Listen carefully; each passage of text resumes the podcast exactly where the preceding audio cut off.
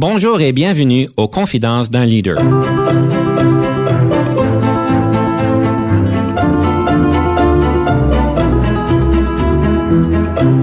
Ici Denis Lévesque, coach en leadership. Nous avons donc l'honneur et le privilège de recevoir en studio des leaders qui ont marqué leur communauté afin d'apprendre de leur expérience et de s'inspirer de leur sagesse.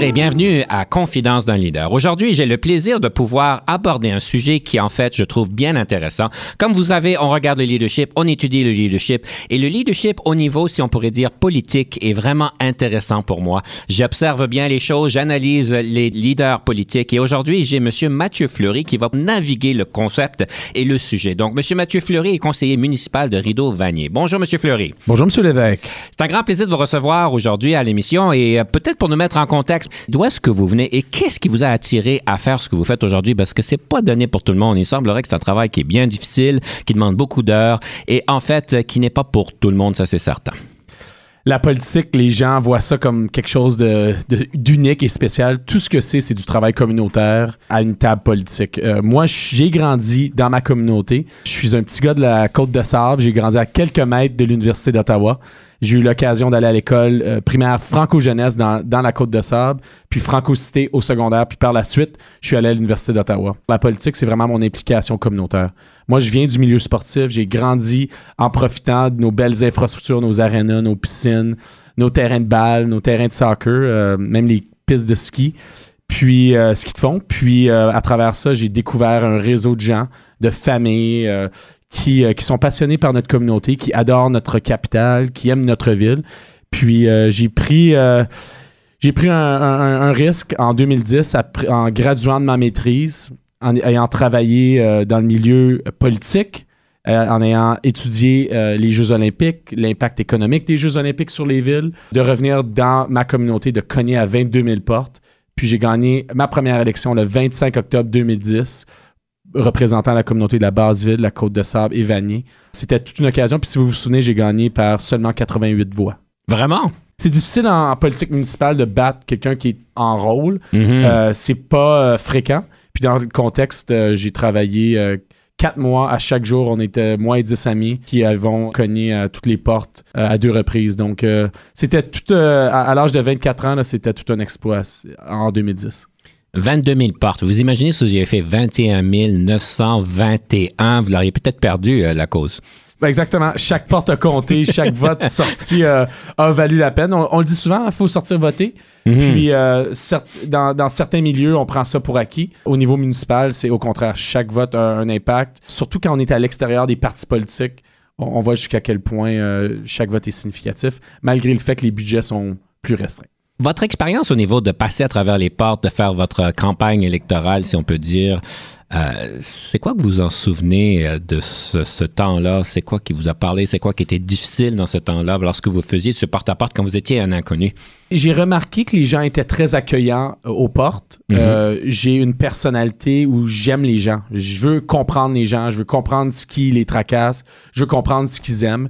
Puis ça, c'est mon rapprochement. Ça, c'est ce qui a été facile aux portes. Ce qui a été plus difficile, c'est tout le, contexte politique, le financement, les bénévoles. À un moment donné, on fait beaucoup appel à, nos amis, à notre famille. Puis pour la première campagne, ils ont euh, été surchargés, évidemment, euh, pour la deuxième en 2014 et en 2018, du fait que j'ai établi euh, une certaine, un certain nom. la communauté y participait, mais au début, c'était 10 bénévoles et moi qui, qui avions débloqué ça. Puis les gens me connaissaient par mon, euh, mon implication politique, par mon, euh, je vais utiliser le terme leadership. Moi, ayant grandi, j'ai coaché des jeunes euh, dans la natation, au hockey. j'ai eu l'occasion de travailler pour la ville dans le milieu aquatique où j'étais entouré et de clients de la communauté et aussi de jeunes étudiants qui travaillaient avec moi. Étant à l'âge de 18 ans, être responsable de 45 employés, on, bâtit un caractère euh, quand même assez fort. Avoir eu l'occasion de travailler pour les County Morton, ça a été une autre belle, euh, belle expérience pour moi qui m'a bien ancré Certains parleront des caractéristiques de leadership. Pour moi, c'était au contraire. C'était euh, puis ce qui m'a permis de bien faire les choses rapidement à un jeune âge, c'était de, bien me connaître, d'être confortable dans qui je suis, de ne pas avoir à me vendre, d'être confortable. Puis le Canté Morton m'a beaucoup, beaucoup apporté ça. Puis évidemment, par la suite, euh, avoir l'occasion de travailler pour le bureau du ministre des Sports avant les Jeux olympiques à Vancouver m'a ouvert la porte à cet esprit politique-là qui était un petit peu dans mon, euh, dans mon ADN. Ma, ma grand-mère qui travaillait pour les campagnes de Paul Martin Senior une autre génération, j'en conviens, mais euh, notre, famille a toujours été impliquée en, politique euh, à tous les niveaux. Vous dites qu'il y a de la politique euh, dans les sports? Il n'y a pas plus politique que les sports. Puis ceux et celles qui ont fait, qui ont été entraîneurs comme bénévoles, ou ceux et celles qui ont été parents lorsque leurs enfants essaient de, faire une équipe sportive, peu importe le sport, c'est pas mhm. mal tout le même. On réalise, on vit la politique. La politique, parfois, on voit ça comme cette bidule-là, mais ce que c'est, c'est euh, un, processus compétitif qui a un résultat, puis pour lesquels les gens vont avoir des opinions. Ça peut s'attribuer à beaucoup de choses. Puis je pense qu'au niveau sportif, c'est encore plus euh, direct parce que une fois que tu as fait l'équipe, tu pas encore joué un match, puis la politique continue. Qui est sur le terrain de jeu? Comment les arbitres interprètent, euh, quelles sont les, la réglementation, comment les séries éliminatoires fonctionnent. C'est tous des éléments de politique publique, de quasi-politique qui continuent euh, son cheminement. Donc, euh, l'environnement politique, pour moi, c'est plus instinctif, puis ça vient vraiment de mon intérêt, puis de, de mon confort au niveau sportif. Alors, si je veux comprendre, la définition que vous leur donnez, c'est plus ou moins quelque chose comme un processus compétitif qui arrive à des résultats? Oui, ben les résultats sont tout dépendants. Parfois, c'est de forcer un changement. Mhm. Parfois, c'est contrôler un environnement. Mhm. Parfois, c'est de réagir au public comme un peu euh, un mode réactif. Mais ce que c'est en soi, c'est une décision. C'est prendre une décision qui a un impact. Puis dans cet environnement-là, on fait ça dans toute notre vie. Puis on, définit peut-être pas ça comme des, décisions politiques, mais ça le devient politique publique, politique. Il y a, une certaine corrélation entre les deux.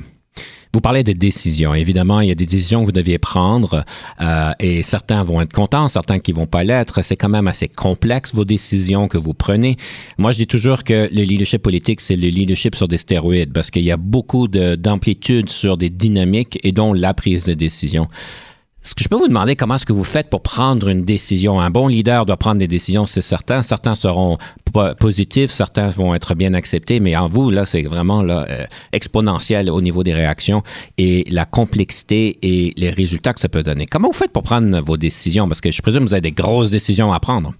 Moi, je vous dirais deux composantes. Un, c'est toujours être sensible à qui on représente. Mhm. dans mon contexte, moi, je représente, j'essaie de représenter tous les résidents dans mon quartier.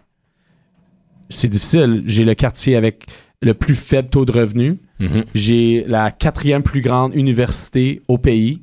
Mhm. Euh, c'est une zone historique, patrimoniale dans le marché bail. On a aussi euh, toute la dynamique euh, des, des, luxueux condos et tout cet environnement-là. Donc, c'est difficile, mais il faut essayer d'être représentant de la majorité. L'autre élément qui me convainc que je prends la bonne décision, quand je vais me coucher le soir, de bien dormir. Ça, c'est un élément personnel. Mhm. Mais pour moi, je sais que s'il y a quelque chose qui me tracasse quand je vais me coucher, je dors pas bien. Puis si je dors pas bien, c'est parce que la décision que j'ai prise, il y a quelque chose qui me manque. Soit que je, le, je la présente pas bien, je la défends pas bien, ou soit que je prends la mauvaise décision.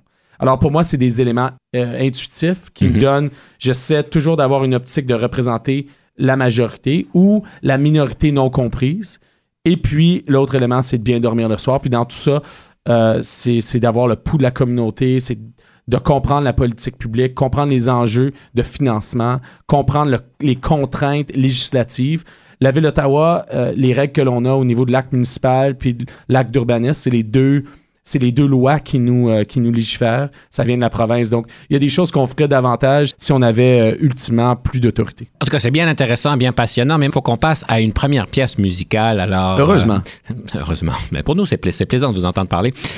Mathieu, quelle serait donc cette pièce musicale?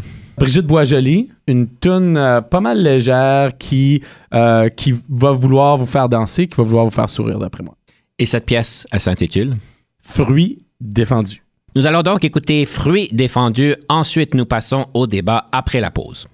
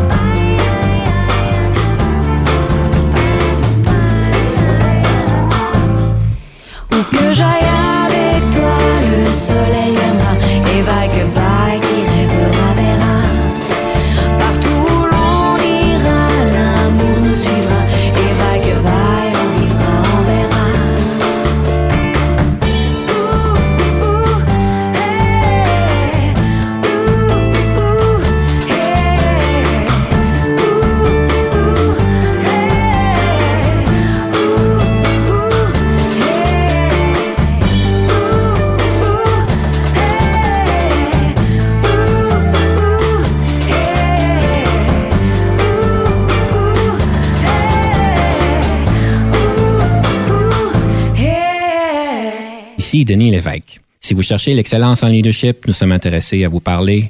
Venez nous visiter à solutionoptigestion.ca.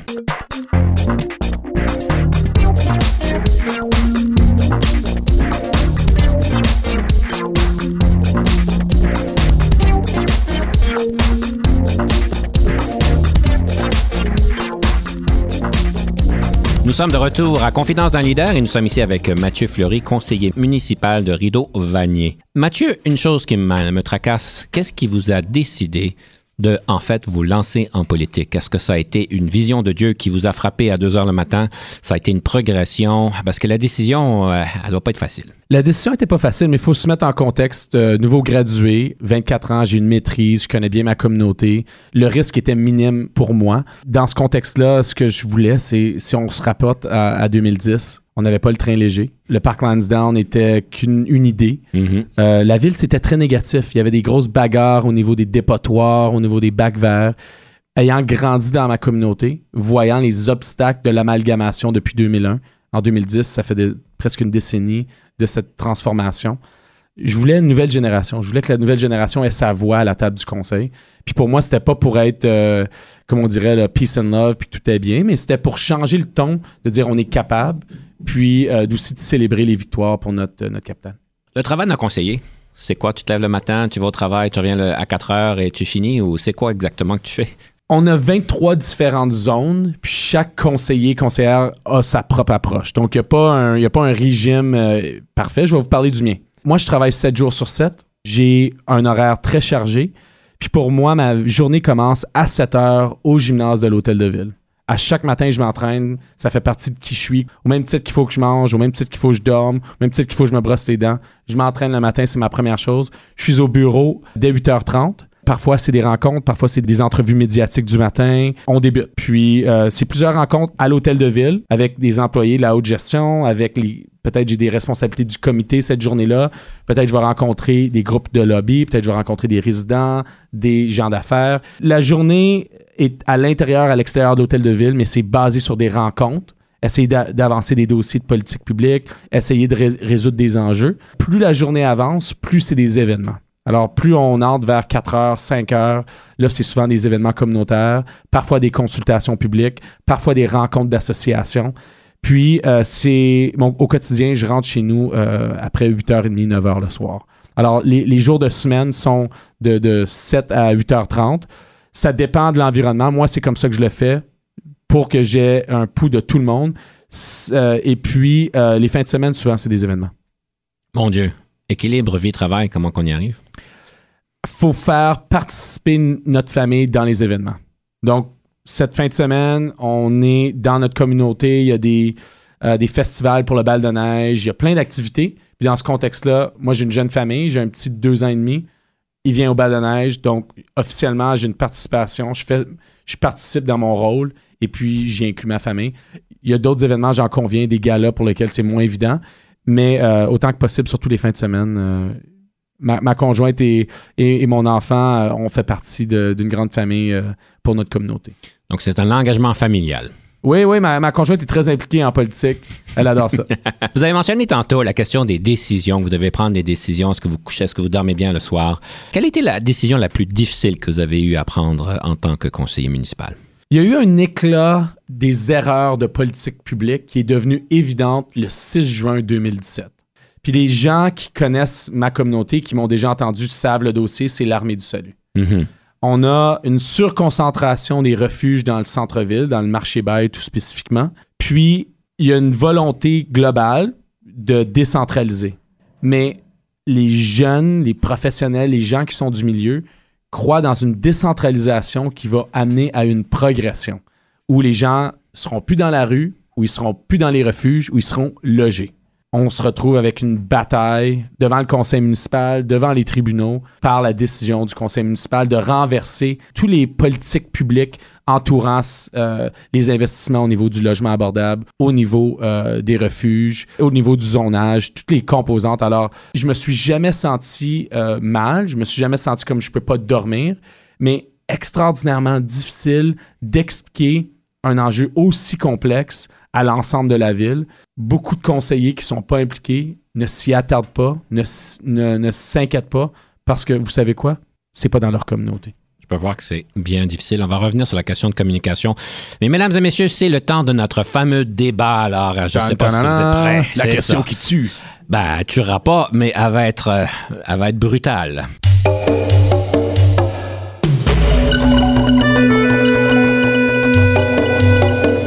Le débat aujourd'hui, c'est est-ce qu'un leader et une équipe font une entité ou non? Alors, pour les deux prochaines minutes, Mathieu, c'est quoi votre réponse? Absolument. Puis je vais vous donner mon exemple pratico-pratique. Moi, je suis votre représentant, je suis le représentant dans ma communauté. Moi, je reçois 150 courriels par jour.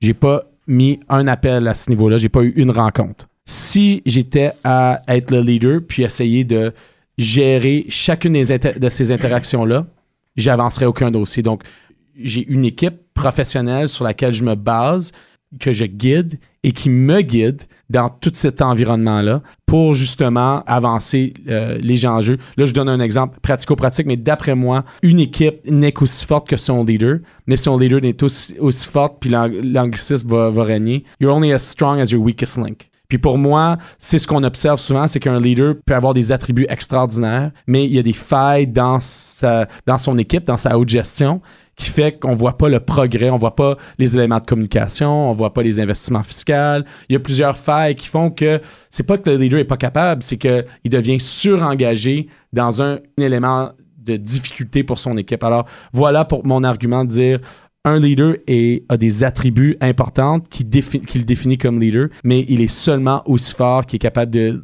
d'amener son équipe à, à régner avec lui. Mathieu, je ne sais pas quoi dire à ce- ces propos-là, sont très forts. Est-ce qu'un leader et son équipe est une entité, oui ou non? Vous avez pris le côté du oui, vous avez bien débattu votre côté. Je vais vous dire, c'est difficile d'aller à l'encontre de ça, mais je vais vous dire qu'à l'occasion, un leader doit, selon le contexte, doit aussi se différencier de son équipe au point de vue qu'il y a peut-être des décisions qui doivent être prises. Il y a peut-être des mandats que cette personne-là doit prendre qui ne peuvent pas impliquer l'équipe. Évidemment, c'est du contexte. Dans votre domaine, ça fait beaucoup de sens, mais en entreprise, on peut voir qu'il y a certaines situations où est-ce que le leader ne peut pas impliquer son équipe. C'est certain que son équipe doit faire partie du tout, doit avoir de la confiance, des compétences, mais il y a des dossiers, peut-être des initiatives stratégiques où est-ce que le leader doit être solitaire dans ses initiatives pour pouvoir voir c'est quoi le prochain demain, c'est quoi que le prochain futur devrait nous amener, et c'est peut-être un peu trop tôt pour amener son équipe.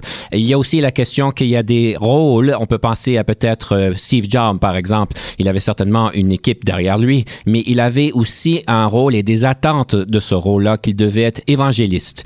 Difficile d'être évangéliste quand on est en équipe, euh, parce qu'évidemment, on doit être très clair sur notre direction, très, très clair sur nos propos. On n'a pas nécessairement le temps de collaborer parce que la vitesse est importante, les enjeux sont trop forts et on se relie beaucoup à, au leader. Alors, je vais vous dire que oui, je suis d'accord avec vous, c'est très important, mais il y a aussi cette différenciation qu'il faut prendre en considération. Et aussi en entreprise, peut-être un peu différent dans votre domaine, mais en entreprise, un gestionnaire, un dirigeant, un directeur, un VP, y a plusieurs équipes. Il y a évidemment les équipes qui se rapportent à lui, mais je vais vous dire, mon, mon expérience et d'après mes clients, souvent un directeur, un VP va dire que l'équipe la plus importante, c'est certainement la leur, à ceux qui se rapportent à eux, mais c'est encore plus important leur paire de travail avec qui ils travaillent, parce que vous pouvez vous, pouvez vous imaginer euh, au niveau de la direction générale, s'ils ne se tiennent pas ensemble, euh, ça cause beaucoup de problèmes. Donc, il y a même plusieurs équipes qui rentrent en jeu. Je suis d'accord. Je pense que selon le contexte euh, de l'environnement du leader, il peut y avoir euh, des différentes réalités. Je pense que parfois, surtout pour un leader qui amène une vision, une nouvelle vision, c'est difficile d'amener une nouvelle vision sans l'avoir imaginé. Donc, le leader a la responsabilité de l'imaginer et se retourne à l'équipe pour l'implanter, cette vision-là. Donc, je suis d'accord, surtout en entreprise, dans des, dans des contextes comme Steve Jobs, euh, Steve Jobs, par exemple.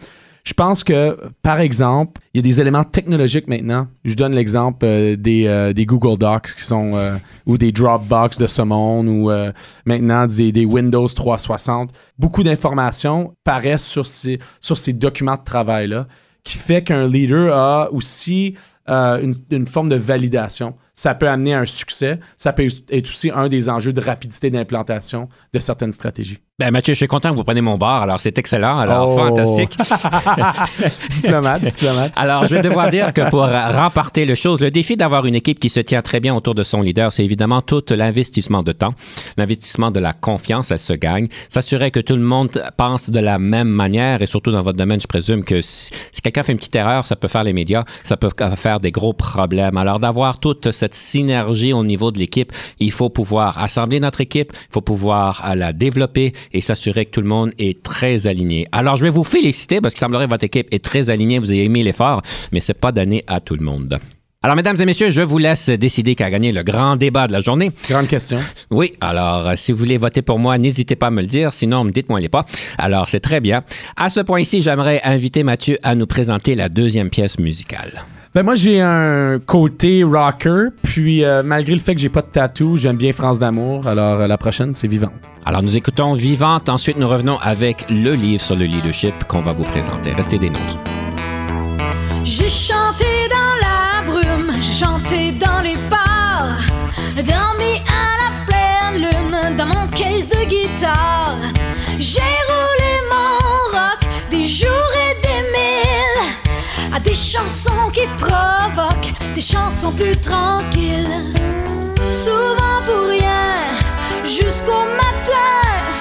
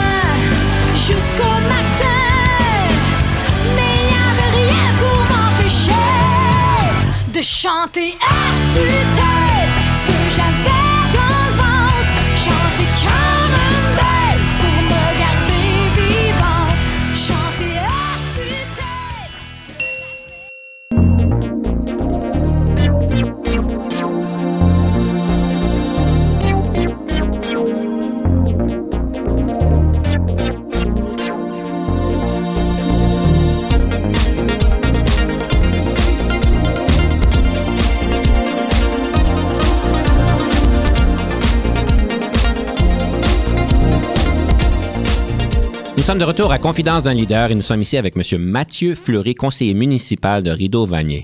Mathieu, une des places les plus importantes dans mon émission, c'est le fameux livre. Ben, ça nous donne des opportunités de pouvoir découvrir des nouvelles compétences, des nouvelles optiques, des nouvelles perspectives. On a une diversité de choix qui nous ont été donnés et aujourd'hui, je pense qu'on nous a jamais présenté ce que tu nous présentes. Alors, c'est quoi le livre que tu as choisi? Moi, je lis beaucoup des livres euh, réels. Je trouve que c'est important de comprendre des biographies, tout ça. Je, trouve que c'est important de comprendre des perspectives puis pourquoi des décisions ont été prises à un certain moment. Puis, il y a quelques années, euh, j'ai euh, un de mes amis m'avait recommandé ce livre-ci de Patrick Lencioni, un livre qui s'appelle Three Signs of a Miserable Job. Puis, je vais vous épargner parce que je veux que vous le lisiez, donc je vais vous épargner les trois signes, mais je vais vous expliquer le, le fondement de l'histoire. On a un haut gestionnaire, un PDG d'une entreprise qui fait énormément d'argent, qui décide de prendre sa retraite, puis qui déménage à Lake Tahoe. Puis, euh, du jour au lendemain, euh, il se retrouve dans cette communauté-là, une communauté euh, en zone rurale, si on veut, des cottage country un petit peu de- de ce qu'ils décrivent. Puis il voit cette pizzeria, une pizzeria qui a énormément de potentiel. Il apprend à découvrir les gens qui font le service. Il apprend à découvrir les gens qui font la livraison. Il apprend à découvrir les gens qui sont dans la cuisine. Puis toute l'histoire de la gestion euh, se transmet à travers une histoire, un- une histoire qui pourrait être réelle et qui nous fait en tant que leader et comprendre notre responsabilité et d'un autre côté, comprendre les différentes motivations des, en- des différents groupes d'employés. Puis à travers ça, il y a une belle histoire euh, qui se conclut, un partenariat, euh, dans un, modèle coopératif où le, restaurateur ou le, chef cuisinier, en fin de compte, peut gérer une entreprise. Donc, euh, c'est une belle histoire, ça nous fait réfléchir sur notre propre cheminement, ça nous fait réfléchir aussi sur l'environnement de travail en équipe. Donc, c'est quoi que vous avez retiré le plus, qui, qui a peut-être transformé votre vie, peut-être? c'est euh, cette composante-là que parfois on a euh, cette on a, on a ce drive-là, cet objectif-là dans euh, notre rôle, Mhm. puis que les gens autour de nous ont peut-être pas les mêmes motifs. Hmm. Mais ça veut pas dire que leurs motifs sont pas louables et vont à l'encontre des objectifs de l'organisation ou du leader. Mais c'est important d'avoir un, un retour et un reflet sur cette motivation-là. Mhm. Je donne un exemple. euh, dans la haute fonction publique, un employé qui attend son 30 ans. Ça ne veut pas dire que cet employé-là ne peut pas être productif. Mais si on s'attend qu'il soit aussi productif que la première journée de son emploi, on ne va pas avoir les mêmes performances d'un employé qui attend le début de sa, retraite officielle dans la fonction publique. Mais il faut transformer ces objectifs-là qui vont faire qu'on va retirer euh, le meilleur de cet employé-là. Donc, ça, s'applique autant au niveau public qu'au niveau privé. C'est de comprendre notre entourage, comprendre notre équipe, avoir un, un recueil personnel. Est-ce que cette personne-là travaille juste pour l'argent? Est-ce qu'elle travaille pour sa famille? Est-ce qu'elle a une motivation de continuer de progresser dans l'entreprise? Est-ce qu'elle a un objectif de partir sa propre entreprise? Toute cette composante-là peut faire qu'en tant que leader, je peux euh, bien, je peux bien avancer dans mes objectifs et aussi à la fois euh, garder une équipe motivée. Très bien dit. C'est important de pouvoir comprendre le contexte et ce qui motive les différentes personnes. J'aimerais revenir sur la question de la décision la plus difficile que vous avez prise Ouais. et j'aimerais me pencher particulièrement sur la question de la communication. Parce que c'est certain qu'en entreprise, les leaders doivent prendre des décisions, ils consultent, ils collaborent, mais à un moment donné, des décisions doivent être prises. Et les barrières au niveau de la communication fait que c'est difficile de pouvoir dire aux employés tous les détails qui ont été pris en considération lorsque nous avons compris que le statu quo d'abord ne fonctionne pas, et deux, qu'on a des options devant nous et pourquoi qu'on a choisi l'option A plus que l'option B. Alors, juste en entreprise, on a déjà beaucoup de barrières et de difficultés pour donner tous ces messages-là autant que possible, mais avec votre situation dans votre contexte, alors non seulement les barrières de communication se font énormément par différents filtres, différentes parties prenantes qui rentrent en jeu, qui ont chacun leurs propres intérêts, et la complexité euh, des décisions. Vous avez mentionné toutes sortes de choses, j'étais pas au courant. Et comment est-ce que le citoyen, le, pa- le résident dans votre domaine ou à la ville d'Ottawa peut comprendre avec certitude, oui, c'était une bonne décision, ça doit être tout un défi. C'est un défi extraordinaire. On voit souvent où le progrès a lieu dans les politiques publiques. Certains résidents, certains groupes parties prenantes seront impliqués dans ce processus décisionnel-là, feront partie du cheminement de décision. Puis là, du jour au lendemain, on a un résident, une entreprise, euh, un groupe qui va se soulever. Mais voyons donc, pourquoi ça, ça a été pris? Il y avait il y a toujours une raison de ne pas faire quelque chose. Puis ça- la politique, des fois, c'est difficile parce que pas prendre de décision, c'est souvent la, décision la plus facile. Mais dès que tu prends une décision, tu sais que tu vas avoir un groupe contre toi, mais ça ne veut pas dire que c'est la mauvaise chose à faire. D'un autre côté, c'est peut-être pas la bonne chose à faire sur tous les dossiers. Donc, euh, il y a toujours un équilibre à atteindre. Certains, euh, dans la vieille classe politique, vous diront on fait les gros changements la première année après l'élection, puis là, ensuite, on, stabilise les annonces pour la prochaine campagne électorale. On est en 2020, les choses bougent trop rapidement, donc ça s'applique un petit peu moins aujourd'hui. La réalité des choses, c'est que les résidents, les citoyens prennent des opinions sur peut-être des manchettes qui ont été dans les médias. Il s'agit juste d'avoir une manchette qui dit une chose et tout de suite on a pris une conclusion. On s'investit pas à analyser la complexité des choses et tout de suite on vous juge selon ce qui est bon et ce qui est mauvais.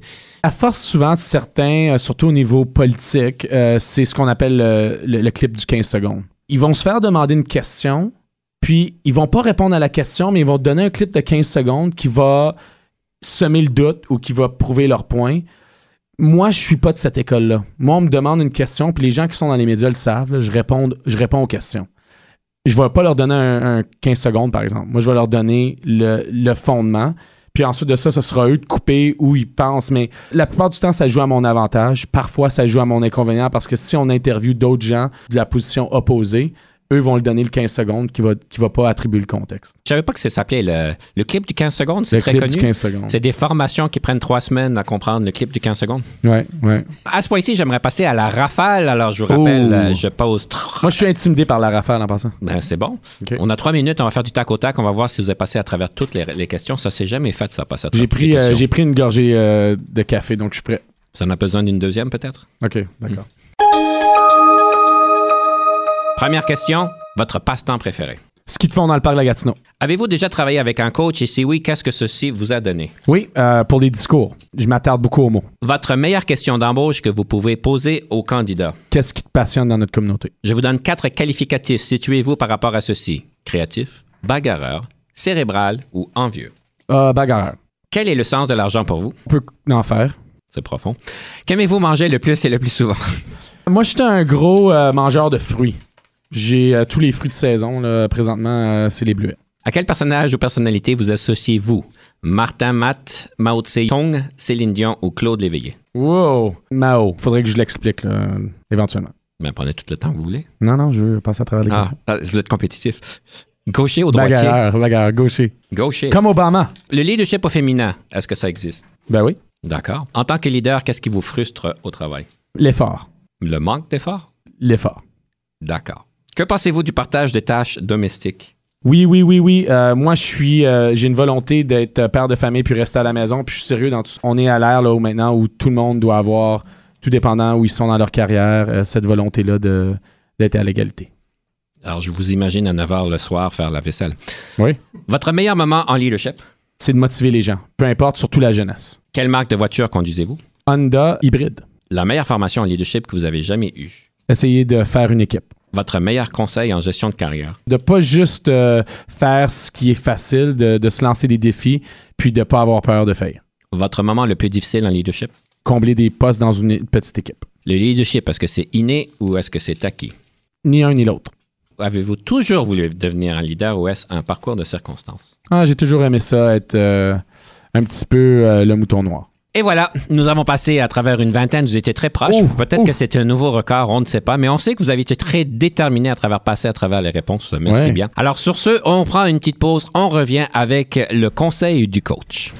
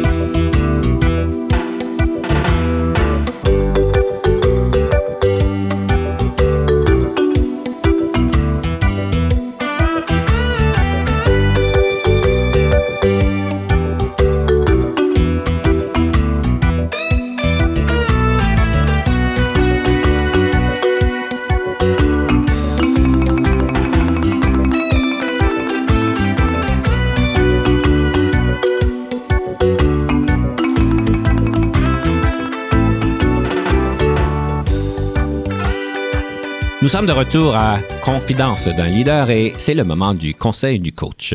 Alors, pour bâtir ce qu'on avait fait la dernière fois, c'est qu'on parlait donc de le processus de coaching en entreprise. C'est là où est-ce que je dévoilais tous mes secrets. Et on avait parlé donc, la première élément à considérer, c'était cette question d'avoir cet esprit état d'esprit pour pouvoir comprendre que c'est une question de développement. Aujourd'hui, j'aimerais regarder une des compétences parce qu'en fait, il y a cinq compétences à avoir en tant que leader coach. La première des compétences, c'est de pouvoir poser des questions percutantes. Poser des questions percutantes, en fait, ça semble très simple. On est tous quelqu'un qui aimerait pouvoir poser des bonnes questions qui fait que l'autre personne réagit avec un Ah, oui. Ah, ça fait tellement de sens.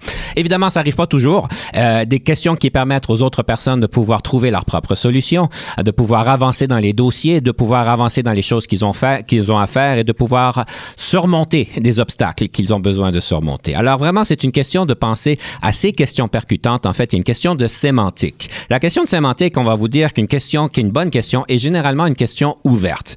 Une question ouverte, ce qu'on veut dire par ça, c'est une question qui demande d'élaborer. Ça, c'est à l'encontre d'une question fermée, une question fermée qui se évidemment par un oui ou par un non. Évidemment, on sait qu'en entreprise, que quand vous posez des questions fermées à vos employés, c'est pas qu'ils vont dire oui et non, mais la qualité de la question va vraiment dépendre de comment vous la prononcer, la formuler. On sait que d'après la recherche, depuis la fin des années 90, on fait beaucoup de recherches sur la neuroscience et que les questions ouvertes, principalement, vont activer la partie du cerveau qui sont plus créatifs. La question fermée va activer la partie du, cerveau qui est moins créative, qui est donc plus logique. Alors, certainement, on va aller chercher cette créativité-là, on va aller chercher des options possibles qui ne sont pas nécessairement claires sur le moment. On veut aussi que ces questions-là soient visées vers l'avenir, vers des solutions. Beaucoup plus intéressant pour un, un leader coach pour dire qu'est-ce que tu as besoin la prochaine fois pour assurer qu'on puisse réussir notre objectif au lieu de dire qu'est-ce qui s'est passé pour que tu aies failli, pour que tu aies manqué l'objectif la dernière fois. On vise vers des solutions, on vise vers l'avenir, on vise pour pouvoir aider l'employé à assumer leurs propres actions que de pouvoir blâmer la personne pour les erreurs qu'ils ont pu faire dans le passé. Alors on cherche tous des questions percutantes pour pouvoir aider donc les personnes à trouver leurs propres solutions.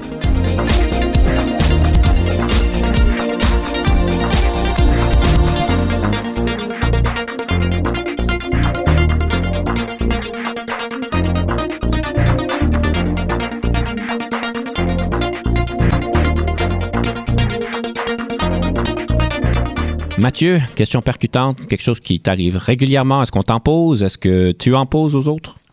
Oui, oui. Moi, mon, ma plus grande euh, responsabilité, c'est de demander des questions au nom des résidents. Que ce soit aux employés de la ville, que ce soit euh, à d'autres dirigeants, que ce soit en comité, au conseil. Donc, euh, une des choses qui est importante en politique, c'est qu'on ne demande pas de questions que l'on ne connaît pas la réponse. Ça, c'est difficile à. moi aussi, au début, j'en riais, mais c'est vrai. Il faut connaître l'environnement dans lequel on demande la question pour amener la conversation où on la veut. Puis, il faut demander aussi des bonnes questions dans la communauté pour comprendre réellement l'essence de l'enjeu. Quand quelqu'un nous appelle puis dit euh, Hey, le déménage, euh, il a neigé, les trottoirs sont pas déneigés. Il faut comprendre pourquoi. Il Mhm. faut comprendre pourquoi cette personne-là a pris l'effort de m'appeler pourquoi est-ce que la neige n'est pas déneigée, puis pourquoi ça a un impact sur les résidents. Parfois, c'est simple, mais euh, je vous épargne les résultats. Des fois, c'est pas aussi évident que ce qu'on croit. Alors, les gens, euh, les gens, les gens aussi s'expriment d'une différente façon. Alors, demander euh, des détails au niveau des questions, c'est super important. Puis, évidemment, les questions amènent de meilleures réponses. Votre meilleure question que vous avez posée, c'est laquelle? Je peux pas vous en lancer une. Moi, je demande une centaine de questions par semaine, donc... euh, J'aurais pensé que vous auriez dit, c'était quand j'ai demandé à mon épouse de me ah, marier. ouais. J'ai jamais demandé. Ah, c'est elle qui vous a demandé? Non, ça c'est... Ça s'est fait Ma, ma conjointe et moi, ça fait 15 ans qu'on est ensemble, donc euh, ça a été euh, une discussion à un moment. fantastique. Pas traditionnel, un petit peu. ben, c'est correct. on est mariés, on est mariés, puis on a un enfant, puis tout ça, mais euh, ça c'est arrivé par... euh, C'était une synergie. euh, Ouais, vous, étiez en train de vous lire dans l'esprit, vous étiez capable de pouvoir bien de bien comprendre. communiquer. Oui, des soulmates, comme on appelle. Moi, j'aimerais aller faire un petit peu de coup de pouce par rapport aux grandes décisions que nous devons prendre. On parle peut-être des décisions sur des plateformes nationales ou même internationales. Par exemple, les décisions que le Canada a dû prendre par rapport au fameux virus euh, Conora, je ne sais pas si c'est coronavirus, mais les grandes dynamiques qui s'est passées il n'y a pas trop longtemps. Euh, vous, quand vous pensez, quand vous regardez ça, quand vous pensez à ça, c'est quoi qui vous vient dans l'idée? Plusieurs composantes. La mondialisation, Mhm. euh, la mobilité à travers, euh, évidemment, les aéroports, l'international, tout ça. Les responsabilités des gouvernements pour les Canadiens qui sont à l'extérieur du territoire. Et puis, évidemment, euh, la santé publique sur le territoire, au Canada comme tel. Euh, des décisions difficiles. Comment on fait pour bien informer le public? Comment on fait pour pas sonner une alarme qui créerait un état de chaos? Comment on fait pour démontrer les mesures que l'on prend à l'international pour protéger euh, l'intérêt euh, du pays? Euh, là, moi, je le simplifie, mais il y a beaucoup de gens qui ont pensé, que ce soit le bureau du premier ministre, que ce soit les maires euh, dirigeants à, Santé, euh, Santé Canada, euh, des décisions difficiles dans ce contexte-là. Puis évidemment, il y a tout l'impact que chaque fois qu'un autre pays ou chaque fois qu'une une organisation internationale communique, ça a un impact aussi sur la perception ou la réponse de ce qu'on peut faire au niveau de Santé Canada puis de l'information publique sur euh, euh, public canadien dans ce contexte-ci. Je ne sais pas si vous êtes d'accord avec moi, mais il y a un stigma que des fois, des personnes politiques prennent position sur une certaine chose, pas nécessairement sur le bien du public, parce que vous avez bien démontré que tous ces enjeux-là rentrent en jeu, mais des fois, ça les avantage eux ou ça les avantage leur politique. Est-ce que c'est un stigma? Est-ce que ça arrive? Est-ce que c'est juste nos perceptions? en politique partisane, dans les partis politiques qui sont pas, pas très pas beaucoup au niveau municipal, pour être dans ce milieu-là, faut moi je le dis souvent, il faut boire le Kool-Aid. Puis pour boire le Kool-Aid, il faut être un bon spinner. Mm. Puis le spin politique, c'est souvent de même, même si nos convictions personnelles sont différentes, il faut être capable de, de le vendre. Il faut être capable de vendre la ligne du parti. Alors, dans ce contexte-là, euh, c'est pas toujours évident. Je vous dirais que, par exemple, au Canada, on a cer- certains éléments de politique et de politique publique qui font qu'on est protégé par certains faits. Alors, Santé Canada, dans le contexte du coronavirus, il n'y a pas un spin politique sur la réalité de l'enjeu. Le spin politique va être sur la responsabilité du Canada à l'international, va être sur au niveau d'éléments qui sont communiqués au public pour pas créer un état chaotique.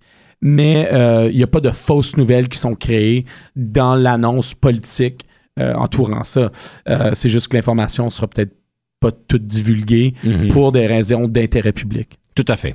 Quand on parle de politique, il y a plusieurs niveaux. Vous êtes que- vraiment impliqué au niveau municipal, il y a le niveau provincial, il y a le niveau fédéral. Si je comprends bien, la différence au niveau de l'impact, c'est qu'on est beaucoup plus terre à terre au niveau municipal et au niveau fédéral, on peut dire on va travailler plus au niveau du pays. Je vais souvent dans les écoles, puis je vais vous le simplifier pour que tout le monde le comprenne. On comprend ce que les gouvernements font pour nous, mais on oublie ce que le gouvernement nous donne. Je mets souvent en simplicité au fédéral. Est-ce que tu peux le répéter, là? C'était important, ça. Ouais. On pense souvent à ce que les gouvernements font, mais on oublie ce qu'ils nous donnent. Puis je pense que c'est ça qui démarque tous les, paliers. Au fédéral, ce qu'on a du fédéral, chaque Canadien a également, c'est un passeport. Au niveau provincial, ce qu'on a du gouvernement provincial, c'est l'éducation, la santé. Au niveau municipal, ce qu'on a, ben, c'est les routes, c'est l'eau qu'on boit, c'est l'électricité, c'est nos parcs, c'est nos policiers, nos pompiers, euh, pompières. euh, euh, c'est beaucoup plus direct. Alors, quand le gouvernement municipal va pas bien, on le ressent directement dans nos vies parce que le matin, si on allume la lumière puis elle n'est pas allumée, ou si on allume le robinet puis il n'y a pas d'eau, ou si on tire notre toilette, par exemple, ben, on s'attend, si on marche dehors pour aller dans le parc pour amener nos chiens, ou si on attend l'autobus, ça a un impact beaucoup plus direct. Alors, c'est une façon de voir les choses. Je le simplifie, je le reconnais. Moi, j'ai une, une suggestion encore plus simple. Au Canada, au fédéral, on vous donne le passeport. Au provincial, on vous donne la carte au HIP. Et au municipal, on vous donne la carte de la bibliothèque. Bibliothèque, c'est un des services. Non, je sais, mais je veux dire, c'est un des services au niveau du fédéral, le passeport. Mais en tout cas, c'est intéressant. Peut-être quelque chose à considérer dans vos prochains discours. Alors, tout ça pour dire, on doit malheureusement finir et j'aimerais vous inviter de nous partager une citation, une citation sur le leadership. Quelle serait cette citation-là? Je vais vous donner, parce qu'on parlait de, du politique en sport, je vais vous donner euh, deux exemples qui sont deux citations reliées. Euh, Wayne Gretzky qui dit On manque 100% des lancers que l'on prend pas. Puis en politique, Obama qui dit Si on a peur de perdre, on va jamais se présenter. Ouais. C'est ça l'exemple en politique publique, dans le, dans le rôle de, politique, dans le rôle d'un leader. C'est que si on prend pas de décision, il n'y aura pas de changement, mais aussi, euh, on prend pas de risque. Alors, mesdames et messieurs, on vous invite à prendre ce risque et de vous positionner pour le succès, sachant que ça peut être un petit peu vous mettre au défi. On aimerait finir avec une belle pièce musicale. Quelle est cette belle pièce musicale? Ben, je voulais donner un peu de saveur euh, autre euh, de mes deux choix prédécessants. J'adore euh, Brigitte Boisjoli, j'adore France d'amour, mais je vous laisse sur euh, un petit, euh, une petite saveur personnelle. Grégory Charles qui parle de I'm on my way, puis c'est, je pense que c'est, un petit peu inspirant ce qu'il dit. euh, dans tout ça, évidemment, il y a, il y a un, il y a un côté euh, spirituel, mais je pense que Grégory euh, amène cette saveur-là de prendre du risque, de, de se challenger, de, d'aussi euh, une personne qui, qui est brillante. Alors, mesdames et messieurs, je présume que vous êtes sur le chemin pour aller en quelque part. Alors, on va écouter I'm on my way pour pouvoir ancrer le tout. Monsieur Mathieu Fleury, un grand plaisir. Merci beaucoup de votre temps et de votre sagesse aujourd'hui. Merci beaucoup, Monsieur Lévesque. À la prochaine. I'm on my way to freedom land. I'm on my way to freedom land. I'm on my way. Wake up, I'm on my way.